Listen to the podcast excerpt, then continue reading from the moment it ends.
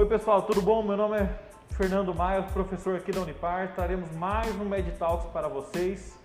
Como não poderia ser diferente, continuaremos falando de vacina. Então, hoje eu trouxe de novo o professor Rafael Hartmann, da infectologia.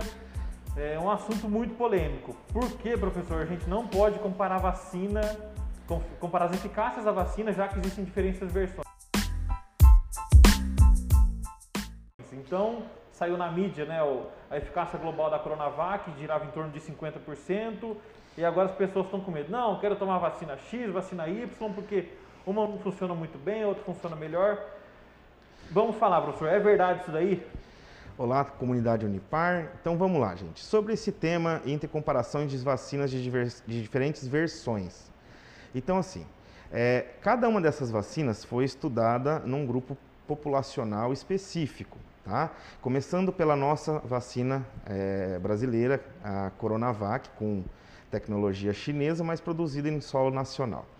Essa vacina, ela foi testada primariamente em profissionais de saúde, profissionais linha de frente. Então, praticamente os 11 mil candidatos que receberam essa vacina, única e exclusivamente pertenciam a um grupo etário que eram profissionais da saúde atuando em linha de frente.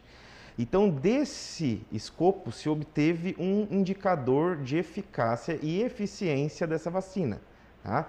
Então, veja que a dificuldade de se comparar inicialmente todas essas vacinas é que são os grupos populacionais dos estudos que foram realizados, são grupos diferenciados e diferentes daquele que nós obtivemos aqui. Então, você não tem como fazer inferir diretamente uma ação só de eficácia de uma vacina, só diretamente por esse primeiro, é, por esse primeira análise, que seria das fases 3 e 4, né, como uma a verdade absoluta. Então, o que, que nós temos aqui? As vacinas são, são desenvolvidas de maneiras diferentes, né? Então, nós temos vacinas de vetores virais, como a, a vacina da AstraZeneca, né? Nós temos vacinas é, de vírus inativado, como a vacina da Coronavac, e nós temos vacinas de nanopartículas, que são as vacinas da Pfizer e a vacina da Momenta né, que carregam um, um material é, genético viral, né, uma, uma fração, sem usar o vetor viral. Diferente da AstraZeneca, que carrega esse material, essa porção, né, e é, só que usa um adenovírus modificado para poder carregar esse material para a parte da imunidade.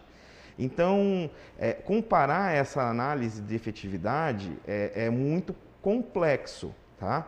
É, então, a gente precisa verificar, na verdade, é, a ação dessas vacinas né, e a imunidade a longo prazo desses pacientes. Então, de uma forma bem mais sucinta, é, o que nós precisamos ter é a, a, não a, a, questão de comparativo das vacinas, mas a opção e disponibilidade dessas vacinas para toda a população.